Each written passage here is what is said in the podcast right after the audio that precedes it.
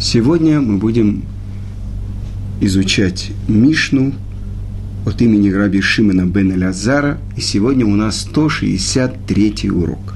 Итак, Раби Шимон бен Элязар Омер. Аль тераце эт хаверах бешат касо. Не стремись успокоить друга в час гнева. Валь тенахамену бешаа шемето муталлефанав и не утешай его, когда его покойник лежит перед ним. Вальтиш аль ло бешаат нидро. И не старайся его как бы остановить в час, когда он берет на себя обед. Вальтиш тадель рото бешаат калькалато. И старайся не видеть его в час его позора. Итак, э, о чем же говорит Рабишина бен Элязар? И прежде всего, кто такой Раби Шимон бен Элязар? И он был учеником Раби Мейра, ученика Раби Акивы. И он говорил так, посох Раби Мейра был в руке моей, он учил меня. Так написано в Иерусалимском Талмуде Моэт Ката. Он был современником и другом Раби Иуда Анаси – который составил Мишну. Мишна Раби Шимона учит, казалось бы, простым вещам, как должен себя вести человек по отношению к другому. К тому, кто переживает душевный кризис, тот, кто в гневе, тот, кто в горе, или тот, кто в нервном напряжении по какой-то причине. Потому что, как бы, это правило – совет, как э, вести себя по отношению к другому еврею. Как вести себя в положенное время, в надлежащем месте и подобающим образом. Всякий поступок ни ко времени ни к месту не только не приносит пользы, но вредит. Как говорили, подобно тому, как человек должен произнести то, что должно быть услышано, также он должен промолчать, когда его слова не будут услышаны. Так написано в трактате Ивамот. Итак, чему же учит Раби Шман бен Элязар? Он говорил так, не успокаивай твоего близкого, когда он в гневе. Не стремись его переубедить, когда он гневается, потому что он не примет твоих слов, но напротив, рассердится еще сильнее. Итак, говорили наши мудрецы. Почему не, не надо успокаивать человека, когда он в гневе? Это мы учим от Творца. И так он сказал Моше. И это говорится в Шмот, Ламед Гимл, после того, как был сделан золотой телец, подожди, пока гнев мой пройдет, и я успокоюсь тебя. И так не утешай его, когда перед ним лежит его покойник. Когда только что умер у него кто-то из близких, ведь в этот момент человек не готов принимать соболезнования. Итак, не, раз, ну, не отвлекай его, не пытайся его остановить, когда он берет на себя обед. Потому что он настроен решительно, и твои усилия приведут к тому, что в гневе он поступит опрометчиво, и у него не останется поводов для отказа от обеда, и не будет возможности освободиться от него. И не старайся видеть его в час позора, когда он грешит, и ему стыдно показаться людям на глаза. И это тоже учится от того, что после того, как первый человек Адам согрешил, и он съел от плодов, которые были Творцом ему запрещены от дерева познания добра и зла, Творец подождал, и он обратился к нему только после того, когда Адам и Хава сделали себе повязки, набедренные повязки из э, листьев. И после этого только услышали, как голос Творца проходит по саду. Итак, э, казалось бы, правило хорошего поведения. Может ли быть такое заключено в Мишне, в Перкеявод? не успокаивай человека, когда он в гневе. Написано так в святой книге Зор, что когда человек гневается, его святая душа оставляет его, и вместо этого остается в нем дух руахра, дух зла. То есть он теряет подобие на всесильного, целым Элуким. И от него отодвигается шхина. Сказано, если он мудрец, мудрость его оставляет. Если он пророк, пророчество его оставляет. И так задает вопрос автор книги Харидим. Книга, которую много веков уже учит еврейский народ. Почему человек гневается? Из-за какой-то беды, которая произошла с ним в этом мире. Например, человек потерял небольшую часть, э, сумму денег. Возможно, что в гневе он разобьет сосуд, который гораздо дороже, чем эта сумма, которую он потерял. Есть у человека душа. Место присутствия Творца в теле человека. И она оставляет человека, когда он гневается или когда он в печали. И поэтому спрашивает автор книги Харидим. Человек – печалится о временном и теряет вечное. Поэтому он учит, терпи все то, что с тобой происходит, и не оставляй своего царя. И еще должен знать человек, если он хочет найти милость в глазах Творца, чтобы он не гневался. И об этом пишет Рамбан своему сыну. Всегда, в любой час, с любым человеком говори благожелательно. И тогда ты спасешь себя от самого страшного, от гнева. Я хочу вам сказать, что более доброжелательного, более радостного человека, чем наш учитель Равицкак Зильбер – всего несколько лет, дней тому назад мы отмечали седьмую годовщину его смерти. Трудно было представить. Но несколько человек видели тот огонь, который вылетал из его глаз, когда он, вспышка гнева была, которую он тут же гасил. И он сказал, что по природе, ну, он очень был э, человек кипучий, быстрый и э, быстро вскипал. Он говорил, я потратил много лет жизни, чтобы преодолеть это качество гнева. Один человек рассказывал, что во время урока ему показалось, э, ну, он неловко сострил. И Равицкак услышал в этой шутке как будто насмешку над второй – и он, он ему сказал одну фразу. Что было с этим человеком? я не знаю, несколько недель он жил в геноме, потому что он подозревал там э, ну, свою жену, что она с кем-то говорила. Это ужас был. А я помню, как э, я снимал Равицкака для какого-то э, фильма, и он соглашался. И мы были в какой-то синагоге в районе Нахлаот. И э, старая синагога, и Равыцкак, я его по моей просьбе надел тфилин и талит, и молился, и объяснял что-то. А потом, когда он снял, я ему сказал, а сейчас мне нужно, чтобы вы одели еще раз. И вдруг он посмотрел на меня – я никогда не забуду этот взгляд. Он сказал, я не актер. Мне э, до сих пор мне страшно, когда я вспоминаю. Что это значит гнев? На самом деле, когда человек один гневается на другого, он ставит себя выше другого. То есть, как бы он ставит себя вместо Творца. То есть, я управляю всем миром, и вдруг кто-то что-то делает – не по моей воле.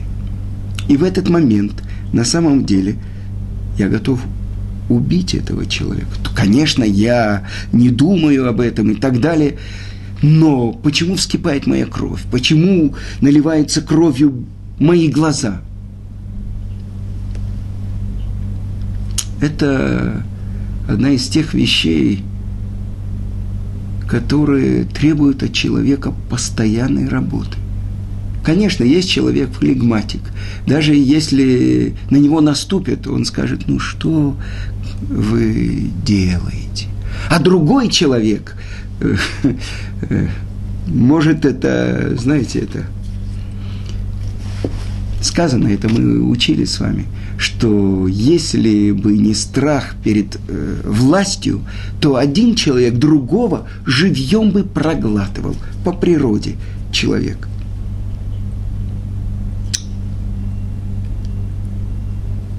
Когда человек, с этого начинается Шулхана Рух, знает, что он находится перед царем, во дворце царя, то он по-другому ведет себя, по-другому двигается, по-другому говорит. Но когда он сам царь, то каждый, который не исполняет его воли, он, э, ему полагается смерть. И об этом пишет Равшимшин Пинкус. Он рассказывает так. Один Аврех, где-то лет 45, он всю жизнь учился Э, в Ку, сначала в Ешиве э, для молодых, потом в Большой Ешиве э, для более взрослых, потом он женился, учился в Колеле, и вот он уже два раза завершил весь Талмуд. Вот ему где-то 45 лет, и он решает не протягивать руку, не просить у кого, и он решил идти подработать. И вот он отправляется, его назначают официантом на свадьбе. За вечер он может заработать, скажем, 100 шекелей. И вот он видит молодой человек, э, может быть, 20 лет. И этот человек, э, вокруг него все происходит. Кто это? Это хатан, это жених. Хатуна, свадьба. Потому что корень хатан. И вот вокруг него э, все движется, все танцы, вся музыка, в зависимости от того, какой у него богатый или бедный отец, угощение за столом. Так вот, э, сначала смотрит на этого молодого человека этот официант и думает, ну что он из себя представляет, почему вокруг него все крутится. И он дает себе ответ, потому что это день этого жениха. С другой стороны, Э, он официант, он подает, он приходит, приносит, уходит. Он задает вопрос, что произошло, когда первый человек, Адам, послушался свою жену и съел плоды, которые запретил ему есть Творец. Ведь до этого, когда был сотворен первый человек, в шестой день творения, он увидел великий мир, он увидел светило, он увидел великолепные творения, великолепные э, плодовые деревья. И он увидел Творца. Но что произошло после того, как он съел эти плоды? Ведь это то, что научил Хаву змей. Когда вы поедите от этих плодов – вы сами станете как всесильный. Вы сами станете хозяевами. И вдруг все поменялось. И вдруг из официанта первый человек, Адам, превратился в жениха. И тогда он, конечно, представьте себе, ест, пьет, но он ведь платит за это, он молится, он учит Тору, то есть Творец его обслуживает. Творец – официант а он жених. И вот это объясняет Равшим Шинпинкус, когда был разрушен храм. Творец перевернул мир. То, что говорит фараон, «Лио рива не осетини», «Мне принадлежит Нил, и я сам себя сотворил». он задает вопрос, мы бы могли бы обратиться к этому фараону и спросить, скажи, пожалуйста, а когда ты себя сотворил? до того, как ты был, или после того, как ты был. Если до того, как ты был, то как ты мог себя сотворить? А если ты уже был, то как ты себя сотворил? И это вершина бунта против Творца. Когда официант становится главой, когда официант садится на трон и говорит «Я царь». И вот это то, что происходит с человеком, когда он гневается и поднимается над другим. И это мучит Тана. В тот момент, когда он гневается, не пытайся его остановить. Очень интересную историю приводит э, Равшалом Швадрон. Один мальчик во дворе упал и разбил ногу. И он э, кричит, кто знает, кто знает, вот мальчик упал. И вдруг какая-то женщина высовывается и говорит, ну что вы так кричите, ну упал, вылечится. И вдруг она видит, что это ее внук. Шлоймеле, шлоймеле, что с тобой? Вы понимаете, переход. Потому что одно дело, когда это чей-то ребенок и так далее, а когда это его, его то же самое человек – когда он ставит себя вместо царя, тогда, конечно, каждый, который нарушает его волю, ему полагается отсечение головы. Поэтому говорит Тана, не пытайся воздействовать на человека в час его гнева. Я часто летаю на самолете, и как-то было, что два человека из-за того, чей чемодан там будет, это уже было в полете, Вдруг они начали ссориться, и чуть ли не два израильтянина, чуть ли весь самолет, вы понимаете, начали кричать. Э, один стал между ними, развел их, но как бы что происходит, когда один человек пытается поставить себя над другим. И учат наши мудрецы – один большой мудрец, когда он должен был гневаться на своего сына, у него была специальная рубашка. Он уходил в другую комнату и начинал застегивать пуговицу, а там было 30 пуговиц. Когда он кончал 30-ю пуговицу, гнев его успокаивался, и тогда он мог говорить. Почему наши мудрецы говорят, что как один должен увещевать, упрекать другого – только благожелательно, только с полной любовью. Потому что немножко, когда человек э, гневается, это значит, что на самом деле ни один человек не любит и не слышит, когда выказывают ему укоры, претензии. И он готов услышать, когда кто-то любит его. Это то, что рассказывал мне Рабанит Батья Барг. Когда она как-то поздно пришла домой, мать ее, ее э, не ложилась спать, и она была уже вдовой. Мать ее дала ей две оплеухи и заплакала. До чего ты меня доводишь, что я должна тебя бить? Это она запомнила на всю жизнь, потому что мать ее плакала от того, что она бьет своего ребенка. Уже 15 лет ей было, 16 это уроки, как человек должен преодолевать свой гнев. Или учат наши мудрецы.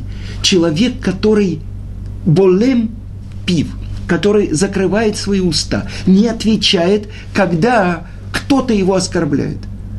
Сказано, что нет того творения, которое может увидеть ту плату, которую получит этот человек. Молчание. Что значит не утешай человека, когда перед ним лежит его покойник? Я был в доме одного скорбящего. У него родился ребенок. И ему было 4 месяца, когда ребенок умер. И вот пришли его утешать его друзья из Ешивы. Они пришли, они сели – они молчали. Они сидели, он молчал, и они молчали. Это было большое утешение. обычно тот, кто находится в трауре, он начинает, он открывает. Потому что как могут другие что-то сказать? Я расскажу вам один мой хороший знакомый. У него умерла жена. Он сказал, что все те люди, которые приходили и говорили как будто общие слова, он говорит, я готов был их растерзать. Настолько это не соответствовало тому горю, которое у меня было. Что не понимают? Вы понимаете, что это значит? Не утешай человека, когда перед ним покойник. А с другой стороны, установили наши мудрецы первые три дня для плача, семь дней для траурных речей. Когда человек сидит и выговаривает свое горе, рассказывает о том человеке, который ушел. Я был у Гаона Рамыши Шапира, когда он сидел в трауре, у него умерла 15-летняя дочка, которая прошла много операций. Очень сильный человек эта дочка. И он рассказал, что пришел к нему один большой еврейский мудрец и объяснил, что, что значит утешение тех, кто сидит в трауре, кто находится в скорби. Все люди как будто посланники того, кто ушел, чтобы утешить тех, кто лишились этого близкого, этого родного человека. И я был на уроке, который давала жена Гаона Рамыш Шапира.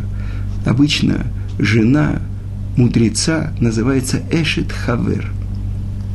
Так вот, она рассказывала, что через несколько, может быть, недель, месяц после смерти их дочери, она увидела ее во сне – и дочка пришла к ней и сказала, «Мама, ваша печаль не дает мне попасть в то место, которое для меня предназначено в духовном мире. Вы меня опускаете. Преодолейте вашу печаль». И сказала Рабанит. Тогда началась главная работа по преодолению этой печали. Не утешай человека, когда перед ним находится покойник.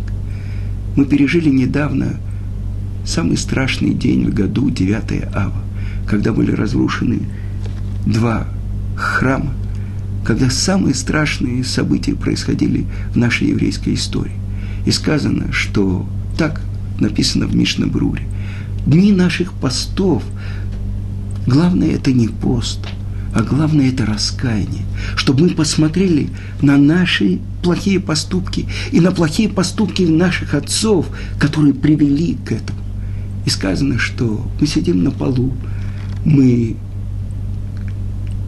надеваем, не надеваем кожаную обувь, как человек, который находится в трауре, как человек, перед которым лежит его мертвец – и я как-то задал вопрос, а кто это его мертвец? И на самом деле это то, что учат наши святые книги.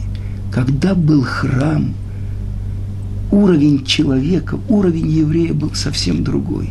Три раза в году мы приходили в храм, и этого было достаточно, чтобы жить весь год, потому что мы впитывали в себя эту святость. И дальше мы могли жить сказано, Гаон объясняет, после разрушения храма это как труп, но в нем еще осталось что-то, еще мясо, кости. Потом все, все мясо уже разъедено, остались кости. Потом эти кости высыхают, и уже осталось только порог внутри костей. Это состояние еврейского народа после разрушения храма, после того, как мы отправились в изгнание, после того, как мы лишились. Это то, что написано в Мегелат Эйха.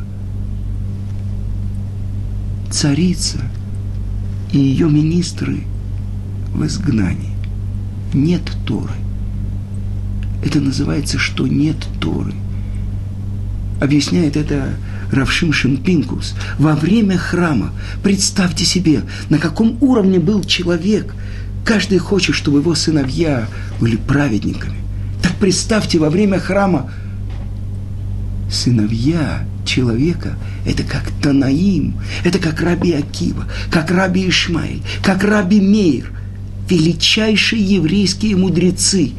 Это то, что, когда мы сидим на полу и читаем плач Эйха, кто лежит перед нами? Труп какого человека лежит перед нами? Это мы с вами. Это мы, которые только маленький, жалкий осколок того человека, который был, того еврея, который был, когда было место присутствия Творца в Иерусалиме, когда был храм. Дальше сказано, Тана говорит, не отговаривай человека, когда он берет на себя обед, потому что в гневе он может сказать, что я и для этого брал, и для этого. То есть ты, ты ему закрываешь как бы выход и не даешь ему возможность разрешить его обед. Потому что как снимается обед? Он приходит к еврейскому мудрецу, и мудрец говорит, если бы ты знал, что такие-то, такие-то последствия будет из этого обеда, ты бы брал его? Он говорит, нет. Вот это то, что ты мешаешь ему сделать, если ты будешь его в этот момент отговаривать. И постарайся не видеть человека во время его позора. И это мы видим от Творца. Есть ли что-то скрытое перед Творцом? Но Творец ждет, чтобы Адам и Хава после того, как они совершили грех, когда поели от плодов дерева познания и добра и зла и спрятались, только тогда спрашивает Творец, Аека, Аека, где ты? Как ты дошел до такого состояния, что ты должен прятаться от меня? Это вопрос, который человек должен задавать себе сам. Где я? Как я могу достичь любви к Творцу? Как я могу достичь близости к Творцу? это то, что самое короткое предложение, в котором заключено ключ всего. Бехоль драхеха да эгу. На всех путях постигай его. Что бы с тобой ни было, где бы ты ни оказался, пытайся постичь Творца.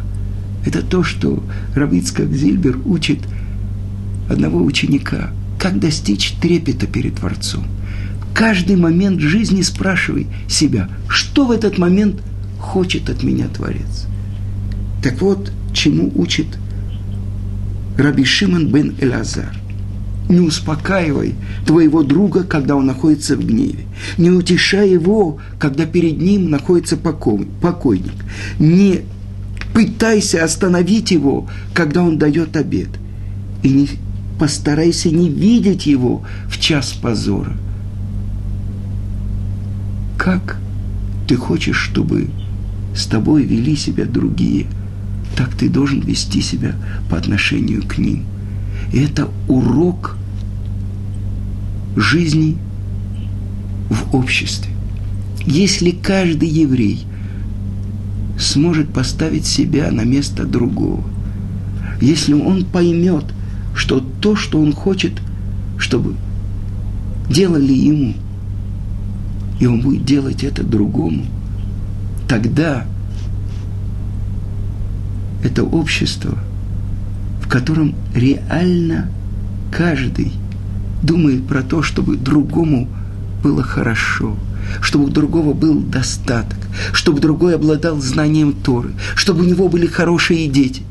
А сказано, тот, кто просит для другого, ему отвечают первому – я слышал от э, Рава города Рыховата, Рав Кука, Рав Симха Кук, он объяснял. Простой пример. Когда человек берет шланг, чтобы полить свои, свой сад, свои грядки, прежде всего вода увлажняет этот шланг. Поэтому, когда я прошу этого для другого еврея, то, несомненно, если у меня есть в этом нужда, я получаю это сам.